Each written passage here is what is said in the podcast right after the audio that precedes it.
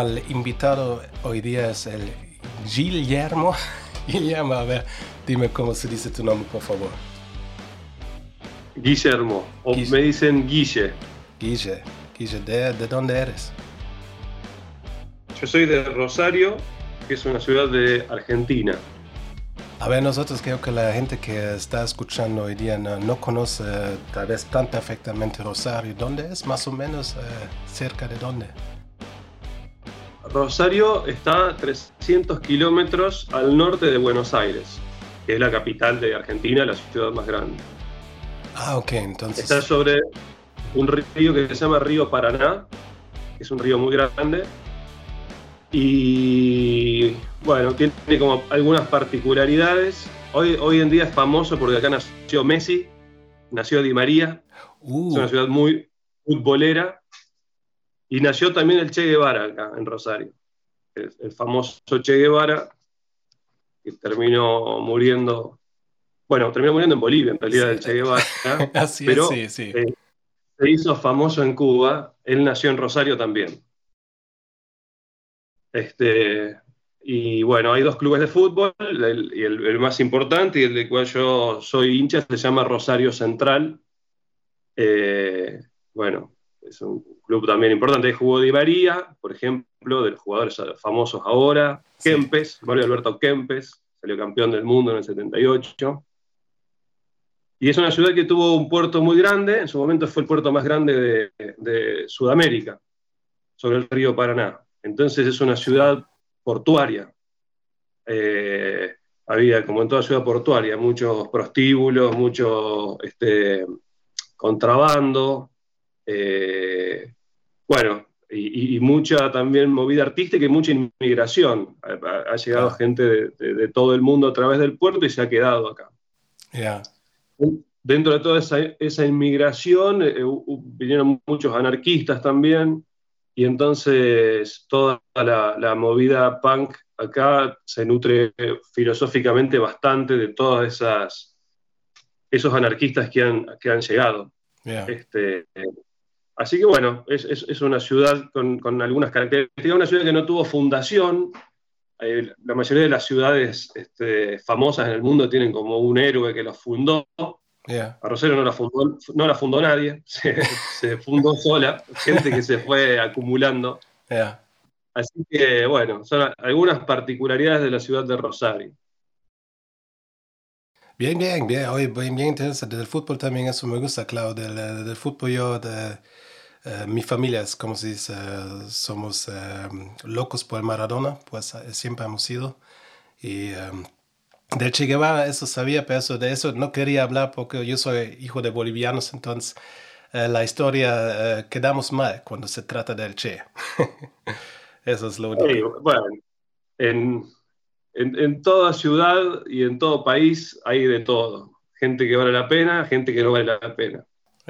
Seguramente, bueno, fue una casualidad que justo un boliviano haya matado al Che. Seguramente otro boliviano lo ha ayudado. Así es, así es. Yo pienso, pero de, de, hecho, había, había un revolucionario en, Bolivia que era famoso y le decían el tú Guevara, porque nosotros decimos che en vez de tú. Para hablar con alguien le decimos che, eh, no sé, pasame la cerveza. Sí, sí. Y entonces cuando estaban en Bolivia, este, se ve que se llamaba también Guevara, y para diferenciarlo decían el tú Guevara porque hablaba con tú en vez de Che. O sea que había también bolivianos que este, lo apoyaban al Che. Ay, bien, bien, bien. Ay, gracias. Eh, interesante también para saber así. Estoy aprendiendo harto ahí.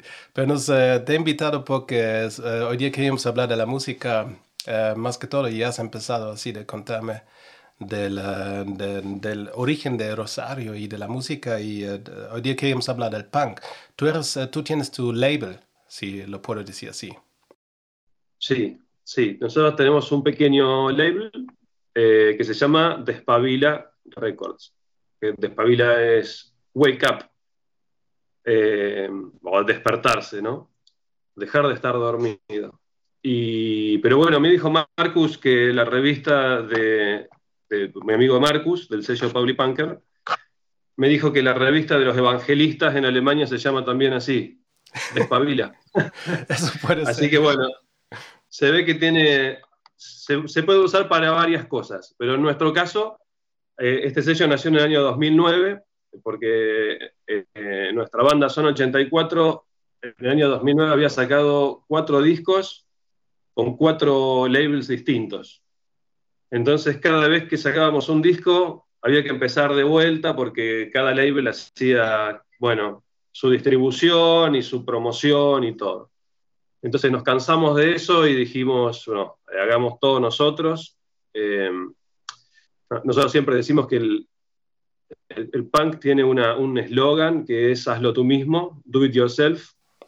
Y nosotros dejamos de que sea un eslogan para que sea una realidad. Así que desde el año 2009 hacemos todo nosotros.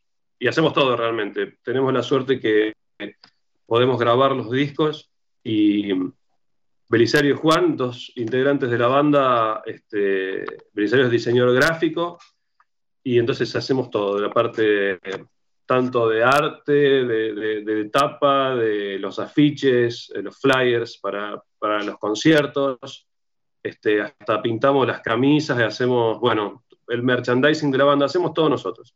Muy bien. Eh, sí, y bueno, y a partir que pudimos hacer eso, también lo, abrimos para otras bandas que hemos editado, este, sobre todo bandas de acá de, la ciudad de Rosario.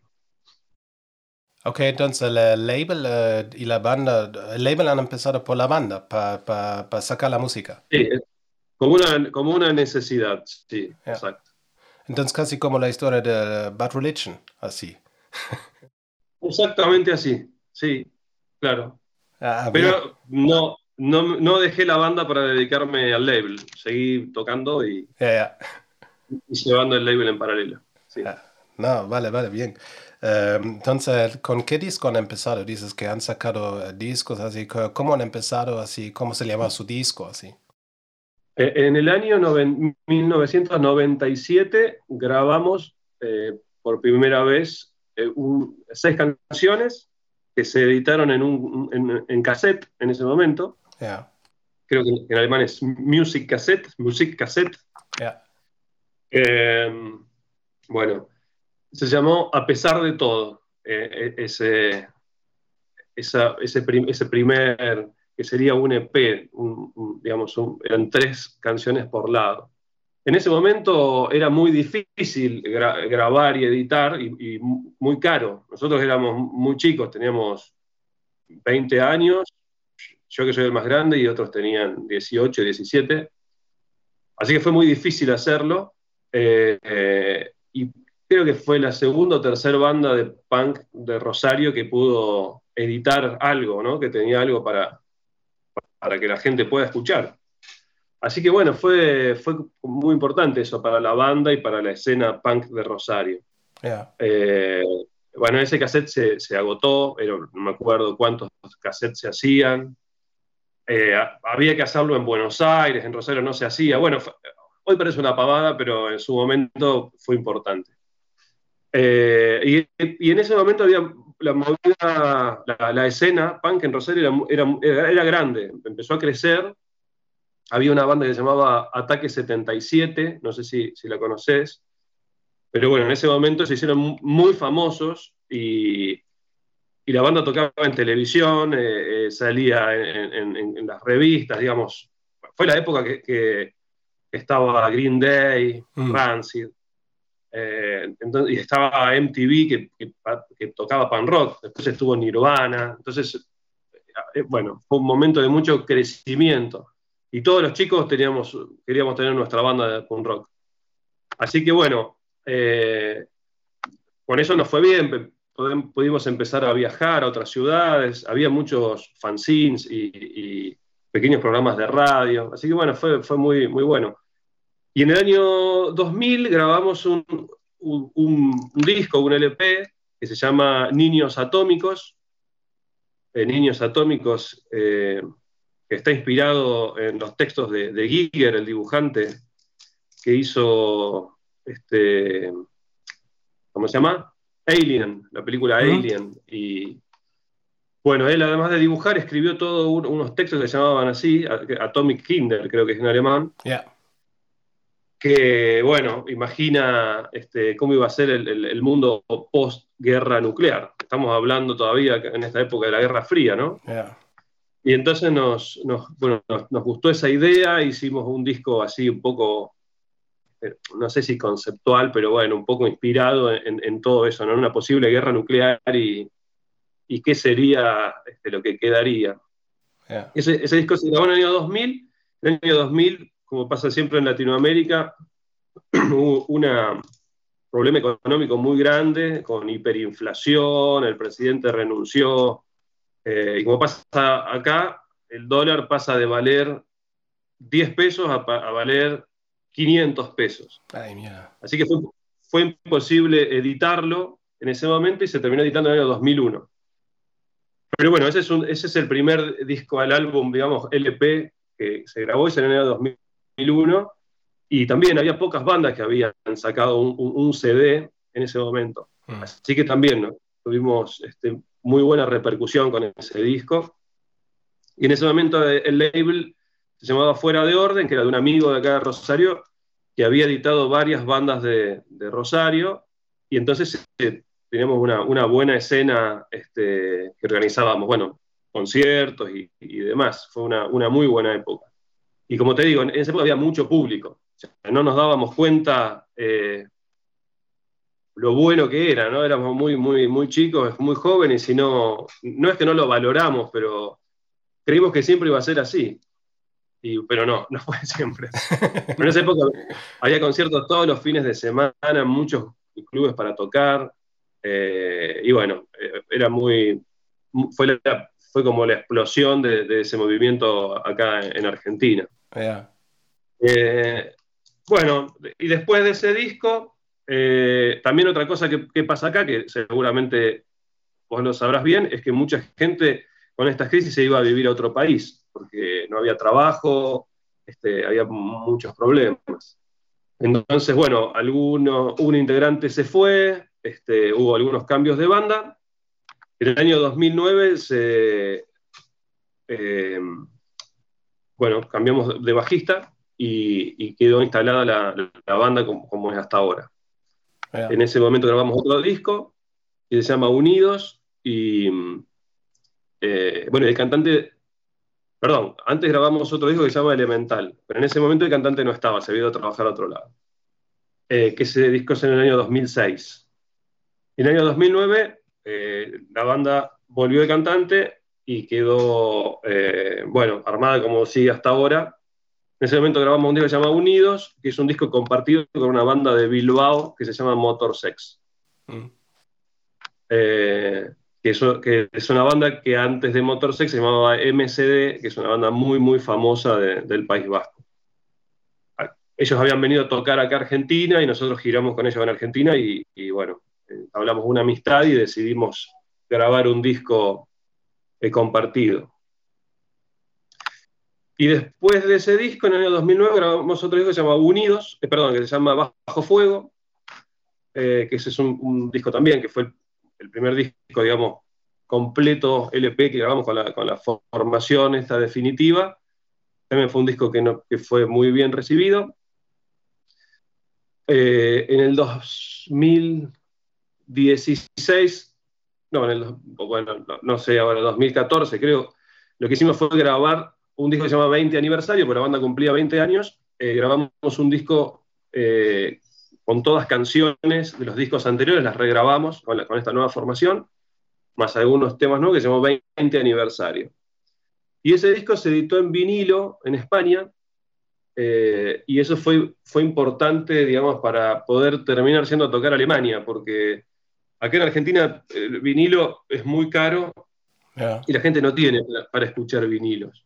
Pero en Europa sí, entonces eso fue importante. Y la otra cosa que fue importante, bueno, en todo este camino tocamos con muchas bandas muy, muy conocidas de, género, ¿no? de un rock, tanto en Argentina con todas. Y después tocamos con, con Bascox, tocamos con Social Distortion, con, Pennywise, eh, con este, eh, Vibrators, bueno, con muchas bandas eh, muy conocidas, con New York Dolls. Eh, y entre esas bandas eh, nos invitaron a tocar con Dito Tenhosen. de Alemania. Y, cuando tocamos con ellos, eh, supongamos que tocábamos el sábado, hicimos un show el jueves, por ejemplo, en Buenos Aires, porque sabíamos que siempre nos acompañan muchos fans eh, alemanes. Y bueno, así conocimos este, un montón de gente y lo conocimos a Marcus. Y que nos vio tocando en, Buenos Aires. Y bueno, eh, decidió que quería llevarnos a tocar a Alemania y así empezó la, esa, esa historia. Él reeditó el disco 20 aniversario allá y un disco nuevo que se llamó Radio Pirata, que lo grabamos después de nuestra primera gira a Alemania, a Alemania, hay varias canciones que están inspiradas en, el viaje, en la gente que conocimos, en, algunos festivales que tocamos. Eh, y después grabamos ahora, justo antes de la pandemia, el último disco que se llama Bombas en Estéreo. Todos estos últimos discos los, los editó Marcus en Alemania y nosotros en Argentina. Así que bueno, yo si querés después te mando, la, si te sirve, te mando toda la biografía con todos los lanzamientos anotados, la discografía. Ya, perfecto, así bien interesante. Entonces ustedes bastante, su, historia de la banda y del label eh, es bastante largo también desde el 99, así, ¿no? Atrás. Sí, empezamos a tocar en el, año 93. El año que viene cumplimos 30 años. Wow. Eh, eso es bien impresionante. Nosotros también, eh, yo tenía antes mi banda en los 95 así. Empezamos hasta el 2006 y uh, esa época también aquí en Alemania, Europa, había bastante conciertos cada fin de semana, aunque las bandas eran súper desconocidas o pequeñas, así, locales, siempre la gente iba a los conciertos, así, eso era bien em, agradable, así, bien fácil de hacer conciertos y de tener contactos.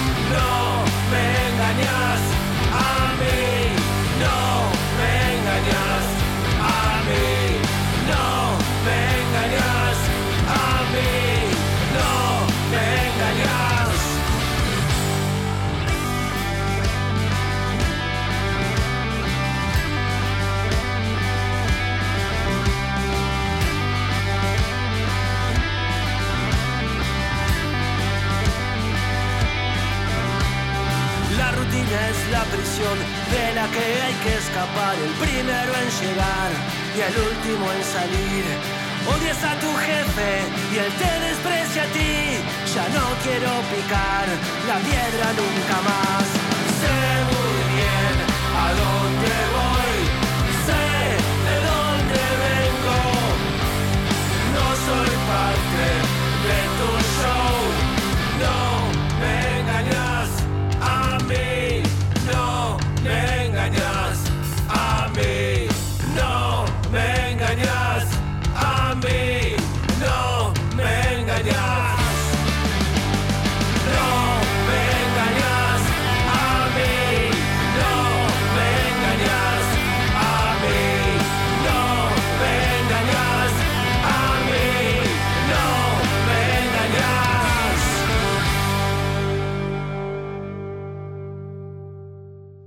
Si hay, si hay público, hay, hay clubs, hay labels, hay todo. Sí. Depende siempre si hay gente. E-, eso es sí, sí, pero también eh, yo pienso que después de la pandemia aquí sigue un poco todavía cerrado todo, pero yo pienso que ahí va a seguir los conciertos y la gente eh, va a tener hartas ganas de ir eh, a los en vivos. Sí, sí. Oye, entonces el Marcos así es de Pauli Punker Records, eso es exacto, ¿no? Así es. Pauli Punker, sí. Sí, eso Y me has contado hace rato también eh, que están haciendo el sampler No Borders. ¿Están preparando o ya está salido? Eh, han salido dos, el, volumen 1 y el volumen 2. Eh, el volumen 1 es un, es un, CD doble, creo que tiene 56 bandas, que son bandas de Alemania y bandas de Argentina. En realidad un poco ese disco fue después de la, de la gira hicimos, eh, fuimos dos veces de gira a Alemania. Eh, después de, la primera gira, quedamos muy contentos por el apoyo que recibimos de, bandas, de colegas. Todo, la verdad que todo el mundo trabajó para que nos vaya bien. Eh, y entonces, un poco, bueno, lo poco que podemos hacer para devolver tantos, tantos favores era, porque todos nos decían, nos gustaría ir a tocar Argentina algún día, entonces se nos ocurrió que era una buena idea eh, armar un disco con bandas de Argentina y de Alemania, como, para ponerlas en, contacto, que la gente las conozca. Bueno, eh, hay, hay, bandas muy desconocidas y bandas muy, muy famosas. Está, bueno, Driteval, eh, yo ahora, no sé, Radio Habana, mm. bandas muy conocidas. Ahora en el último está Slime. Bueno, y después invitamos también muchas bandas que habían sido eh, support de Ozono 84, mucho más chiquitas y, desconocidas. Y lo mismo para Argentina. Invitamos a algunas bandas que son bandas muy, muy famosas y después invitamos bandas pequeñas que, bueno, que nos gustan y que, y que sabemos la idea es eso, ¿no? Hacer algo un poco cooperativo para que si alguna banda quiere ir a Alemania a tocar, conozca algunas bandas colegas y lo mismo para alguna banda que venga de Alemania. Eh, hemos organizado conciertos de, Church of Confidence, que es una banda de, Berlín, que han venido de gira. Eh, bueno, ha, tocado, hemos hecho algunos conciertos en vivo de, No Borders con bandas alemanas y argentinas, y la última vez vino Kraft Club, una banda del este de Alemania, son muy conocidos. Este, y, ahora, justo antes de la pandemia, viene una banda que se llama Queer, que es una banda de, Colonia. Así que bueno, hemos estado intercambiando este, actividades con bandas alemanas.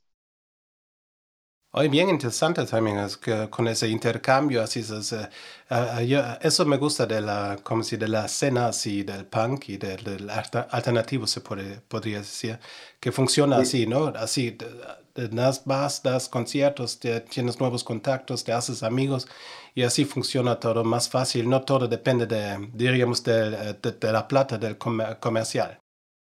Exactamente Sí, y la idea, bueno, inclusive, eh, bueno, acá en Argentina nuevamente hay una crisis económica muy grande y un euro vale 200 pesos argentinos. O sea, es casi imposible para nosotros comprar algo en euros.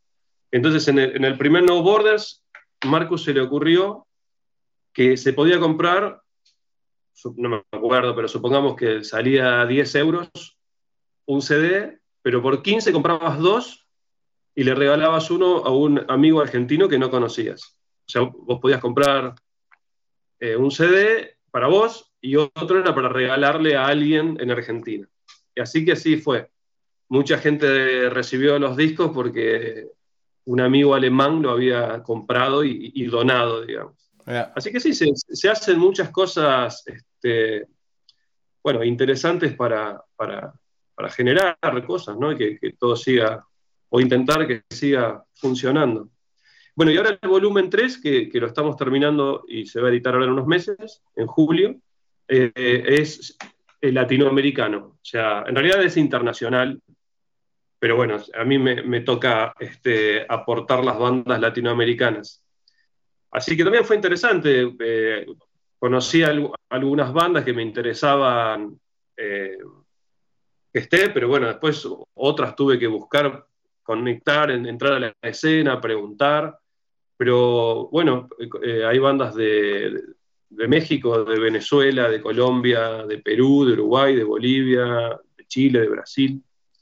Así que un montón. Y bueno, y, hay bandas que son grandes, hay bandas que tocan en el Rebellion, por ejemplo, eh, que ya son parte de la escena, digamos, internacional, y después hay bandas que son conocidas y bueno, todos, todos tienen algo, algo que aportar. Ay, qué interesante. A ver, dime el nombre de la banda boliviana, eso me interesa. la banda boliviana se llama Calazo, Calazo con Z y con K. Ah, ok. La verdad, es que no, los conocía. Y después hay otra banda que se llama, que esa sí la conocía, que se llama eh, Anarcotizados. Ya. esas son las dos bandas que representan a Bolivia. Anarcotizados vino de gira a, Argentina. Eh, hay un sello peruano que los, que los ayuda, que lo, que lo conozco, al level manager, y bueno, él, me recomendó esa banda. Eh, y Calazo, la verdad que no me acuerdo cómo los crucé, pero bueno, los escuché por ahí y los invité. esas, son las, dos bandas. Sí. A mí, eh, yo, em, eso es mi, mi, falla grande, no conozco mucho em, de la música boliviana. La, única banda es una pop eh, Octavia. Es una banda eh, bien famosa, sí es lo único, porque yo estuve la última vez en Bolivia el 2003. Ahí estuve unos meses.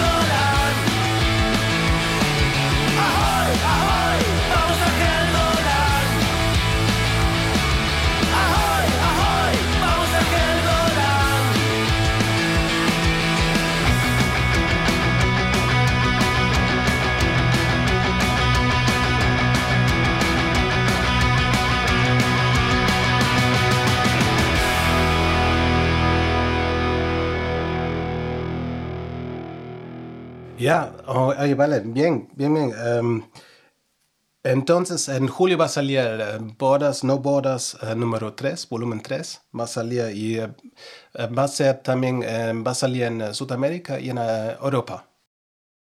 Sí, eh, sí, en realidad la, se fabrica en Alemania y es, estaba bien difícil después traerlas. Es un disco triple, así que es un disco pesado y, es muy caro traerlo por mail, eh, digamos, por, el, mailing habitual, porque bueno, están todos esos problemas que hay que pagar derecho de autor y impuestos y demás. Entonces, a, un disco que ya sale 15 euros, hay que sumarle 6 o 7 euros más y, y el gas es muy, muy caro. O sea, no, nadie lo puede comprar con, ese dinero. Así que, bueno, siempre buscamos la manera de algún amigo que viaja a Alemania o, mm. va trayendo 20, 30. Es eh, todo muy artesanal.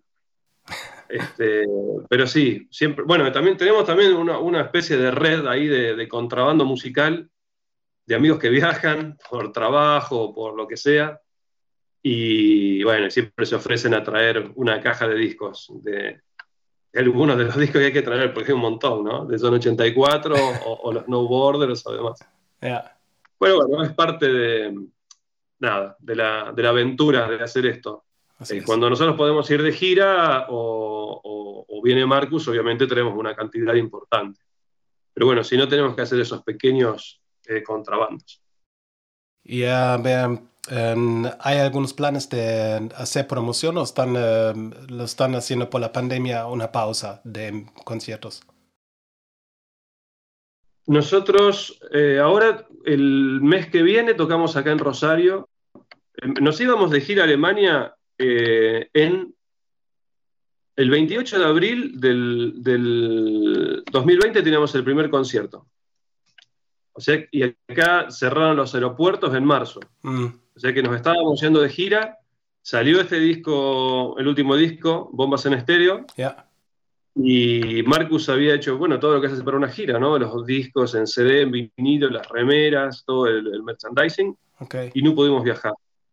Así que esa gira está este, en stand-by, eh, pero es muy complicado porque, bueno, ahora todas las bandas que cancelaron la gira eh, van a ir todas juntas a Alemania. Eh, no, va a ser fácil encontrar una, ventana para ir de gira. pero bueno, veremos, sí, los planes son, son ir. La verdad es que hemos hecho muchos amigos y, bueno, tenemos suerte que por suerte tenemos muchos supporters y, hemos estado en contacto y hemos hecho algunos conciertos eh, vía streaming. Ah, bien, eh, vale, súper. Sí, nos han invitado eh, a, participar de muchos samplers. Hubo, hubo, hubo como no se podía tocar, las bandas y los labels hicieron muchos samplers este, apoyando distintas eh, bueno, situaciones, uno, para la gente enferma de cáncer, otro a favor del derecho de los animales, este, otro apoyando a, la gente en Myanmar, que veía una guerra civil, bueno, eh, muchos este, compilados. Y otros compilados eh, directamente, compilados le decimos acá a los, samplers. Sí, eso también digo, sí. Después samplers, nada, apoyando la escena punk hoy. Pero bueno, son siete u ocho, samplers que hemos participado en estos años que no pudimos ir. Ah. Y de alguna manera hemos, bueno, no hemos desaparecido, digamos, ¿no? Hemos logrado, si se quiere, este, entrar un poco a, la escena alemana.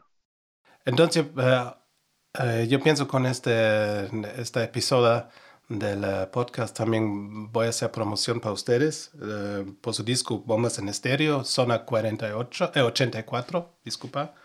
Sí, claro, sí, sí. para nosotros es como no podemos ir, es muy importante, este, bueno, de alguna manera que, la gente no, no, se olvide de la banda, del nombre de la banda y de...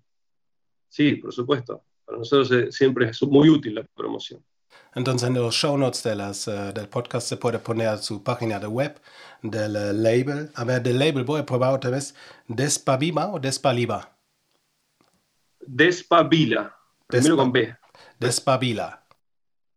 Sí, pero no, en realidad eh, no tenemos website porque Ah, eh, los di- dirigimos directamente al, al website de Marcus, que Ah, ok, es vale. eh, Pauli Punker. Ok, entonces lo voy a poner todo así a mis show notes eh, y yo pienso que así vamos a hacer promoción para ustedes y si algún día van a poder venir y hacer su gira por Europa, eh, nos eh, vamos a ver en vivo, pues en realidad. Sí, claro, claro. ¿Y dónde, dónde vivís vos, Nico? Eh, cerca de Düsseldorf, München-Gladbach. Ah, ok. Ok, Sí, eh, bien. eh, y ya es un poco de, de Hamburgo como ya cuatro o cinco horas en auto de aquí. Sí, sí, yo he, ido, he viajado varias veces porque tengo muchos amigos eh, en, en Alemania y mi novia también, así que siempre vamos. Y cuando voy vamos a, a- tenemos amigos en Monheim, Monheim am Rhein, Sí, sí, ya. así que vamos y, y nos invitan a, a siempre ahí, a nuestros amigos a su casa. Así que paramos no muy, muy lejos de tu casa. Siempre que vamos, vamos unos días a Hamburgo, unos días a Berlín y unos días ahí. Ah, bien, pues entonces sí, la- eh, tienen, eh, tienen un amigo más en Alemania Bueno, desde hoy. Vale. Y- Sí, nos, nos tenemos que encontrar, seguro. Sí, me gusta también el punk. Yo soy desde, desde los 90, desde que ha salido, como se dice, la eh, primera canción del Offspring. eh, me ha Ok. gustado el punk. Así. Muy bien. Ya, d- gracias por tu tiempo, gracias eh, por contarme tanto y de presentar tu banda Zona 84 con el nuevo disco, el último disco Bombas en Estéreo. Y eh, em, ya, todo lo mejor para ustedes, para la banda, unos saludos, abrazos de aquí y nos vamos a ver. Bueno, lo mismo para vos. Muchísimas gracias por, por la difusión, la promoción